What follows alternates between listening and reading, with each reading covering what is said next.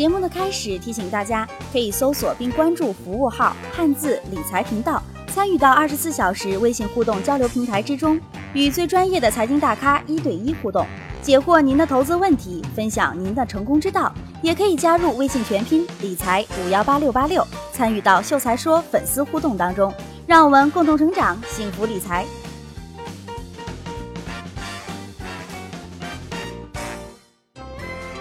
各位大伙伴、小伙伴、甩锅靓妹们，小女子这厢有礼啦！我就是秀才说首个集美貌与智慧于一身，人见人爱、花见花开、车见车爆胎的当家女主播小慧慧。身为秀才说首个女主播，小女子这里是压力山大呀！恳请各位客官多多转发留言，还有这个打赏哦。听说前阵子自恋的大顺顺开粉丝见面会啦。小慧慧在这里暂不做评价，反正老树皮永远都比不过小鲜肉。接下来呢是小慧慧的早间新闻播报时间。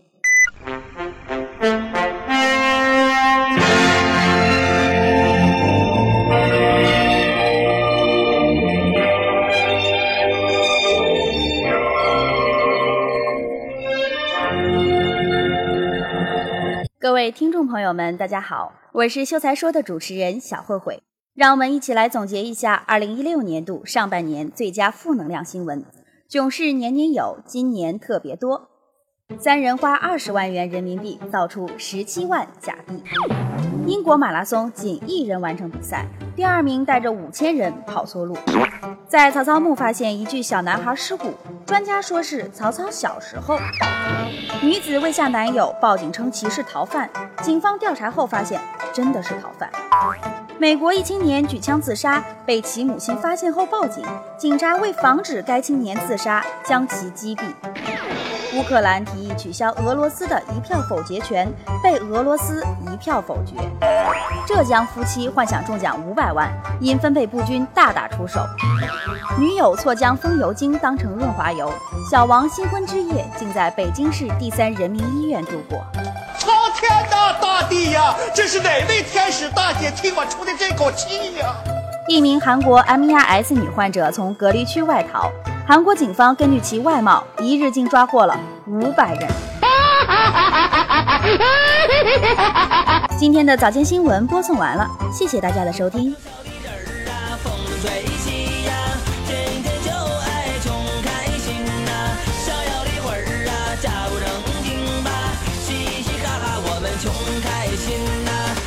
听说苹果七正式上市啦，抢到小伙伴表示略失望。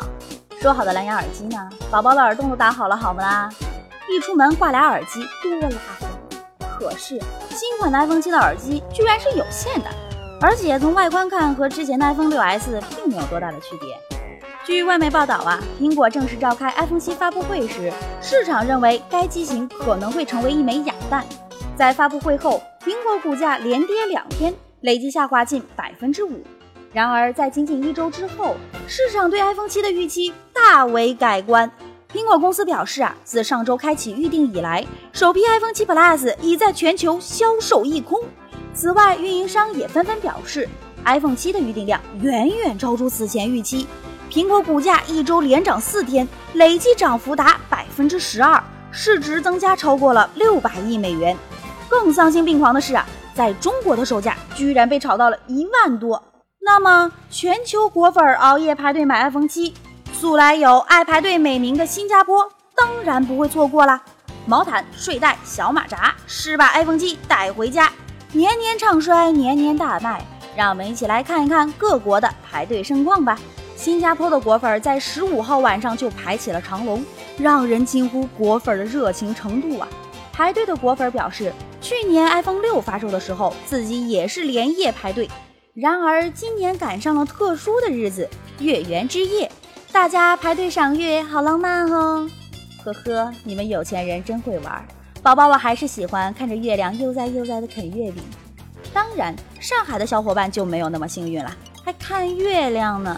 大暴雨哗啦啦的下，门儿都出不去。当然，暴雨是无法阻挡我小慧慧要过节的热情的。汉堡、炸鸡、薯条、可乐，配上电影院 VIP 沙发座。简直就是绝配中的战斗机，高热量长肥肉的无影手。而事实向我们证明，no 做 no die，why you try 呀？医院吊盐水的人绝对不是我。新电信开卖以后，天亮就有人在金沙门店排队。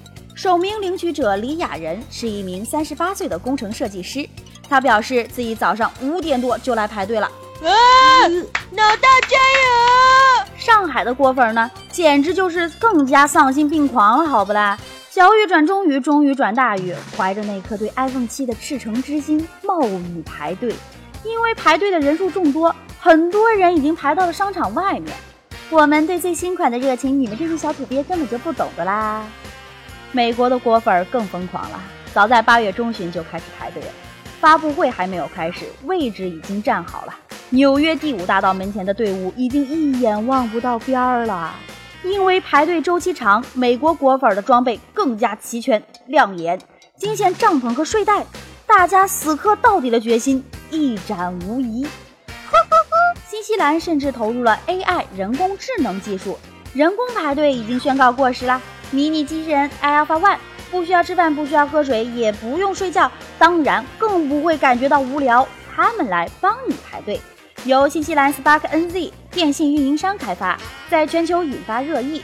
客户可以通过手机视频远程操控代购机器人，还能让他们跳起舞蹈来，成为新西兰果粉队伍中的一道亮丽的风景线。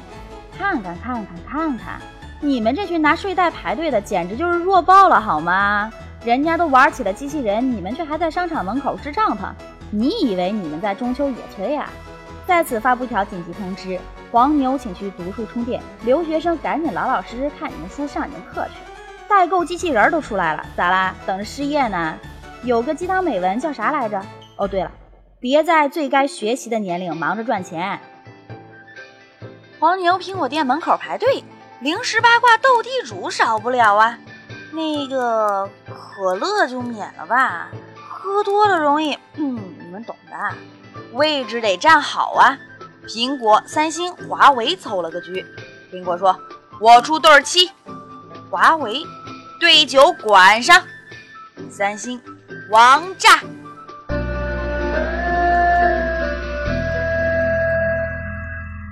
处于恢复期的三星正遭遇一场新的危机，其最新型旗舰机型 Note 7爆炸案例仍在增加。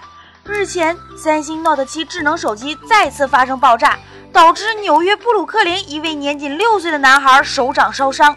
八月上市的新手机还没有和 iPhone 7掰手腕，三星便开始在全球十多个国家召回了二百五十万台有缺陷的 Note 7手机。光这个呀，就让三星的营收减少了五十亿美元，年净利润降低了百分之五。要知道，三星手机近几年业绩可以说是直线下滑，今年一季度好不容易好一点吧，这一下又被当头一棒，又该一片惨淡啦。根据三星九月二日公布的数据，其客服中心在全球范围内接到有关 Note 7爆炸的报告总计三十五起，而另据加拿大卫生部门透露，三星在美国的电池起火报告已经远远超过了七十起呀。三星啊，将爆炸的原因归结为电池的电芯。据了解，此次 Note 7系列的电池供应厂商有两家，分别为三星旗下的 SDI 和中国新能源科技有限公司 ATL。其中啊，有百分之七十的电池由 SDI 生产，而百分之三十呢来自于 ATL。在三星官网的 Note 7产品介绍中，大容量电池极速充电成为了宣传亮点之一。其配备的三千五百毫安时容量的电池，相比于 Note 5提升了五百毫安时。在手机厂商抓住快充的需求，而锂电池技术又颇为成熟的当下，三星手机出现的起火爆炸现象令人 啧舌。尽管三星发出声明，已经确定了缺陷手机的所有库存，并号召消费者在一周内通过各种渠道进行换机。但是其品牌形象和爆炸已经逐步捆绑，多家航空公司把三星 Note 7加入了禁飞名单。三星手机安全隐患，同时也对存量和潜在用户产生了影响。美国联邦航空局、日本国土交通省、韩国交通部均要求 Note 7手机用户在乘坐飞机时全程关机，不给手机充电，且手机不能放在托运行李内。与此同时啊，新加坡航空公司、澳大利亚航空公司、维珍澳大利亚航空公司、阿联酋提哈德航空公司也纷纷加入了这一行列，为 Note 7手机下达飞行禁令。据悉，海航也下发了文件，称将对乘客和员工随身携带和使用三星 Note 7进行限制。飞机起飞前，请您系好安全带，将所有的电子物品关闭。将座椅靠在最初位置，收好您的小桌板，将行李放在您的上方行李架上或座椅下方。谢谢，请您不要携带和使用三星 Note 7手机，并不要将其放在行李托运中，以免爆炸，被误认为恐怖分子就不好了。谢谢您的配合。相比起会爆炸的三星，华为可谓是为国产手机长足的脸。每日邮报十二日报道。现年四十一岁的希拉杰·亚伯拉罕斯在停车的时候被劫匪开枪射击。我醒来的时候只觉得胸口烧得慌，就想看看烧的位置在哪儿，是否有血。他随后发现呀，自己呀那是与死神擦肩而过呀，子弹没能穿透夹克胸带里的中国智能手机，被卡住了。不少网友评论：炸弹选三星，防弹选华为，中东需要两台手机。一台三星，一台华为，碰到坏人先扔出手中的三星，炸不死丫的，再拿出华为来防弹。可是，这个时候小慧慧心中产生了一个疑问：如果我们拿三星来炸华为，那后果将会是怎样的呢？欢迎各位听众朋友们留言或加入我们的粉丝群，全拼理财五幺八六八六来告诉小慧慧哦。晚上实在是太饿了，于是去了楼下的麦当劳，想买点干粮吃吃。看到一对穿校服的小情侣，貌似在吵架。由于我的好奇心太强，凑上去认真的听了一下。小女孩大声的质问小男孩：“为什么今天上课一整天都不看我？说你和那个九六年的老女人是怎么回事？”尼玛！气得老娘差点把汉堡掉地上。九六年的老女人，那我这九五年的孤寡老人该怎么办啊？据传，苹果在中国的市场份额早已不及华为。咋啦？你不服？咱有数据。七月二十六日，华为发布了公司在二零一六年上半年的销售业绩。从数据上看，华为上半年营收为七百七十四亿元人民币，比原来增长了百分之四十一。其中，智能手机发货六千零五十六万部，比原来增长了百分之二十五，并且呀，目前华为在中国的市场份额为百分之十八点六，位居第一。老板余承东放话了，华为在三年内的目标是市场份额达到百分之三十，同志们有没有信心？有。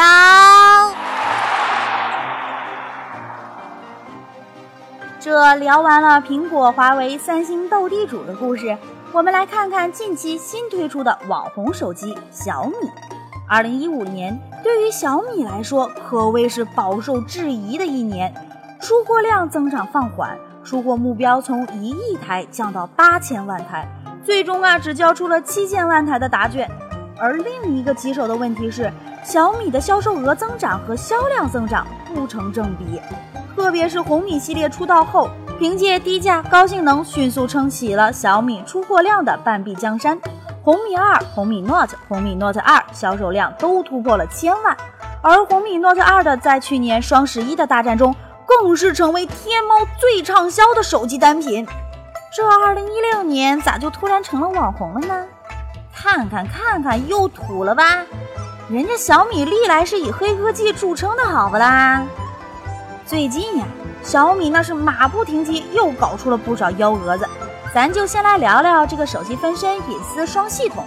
重要的事情说三遍，请各位男屌丝、女屌丝的朋友们将音量调节到最大，认真听。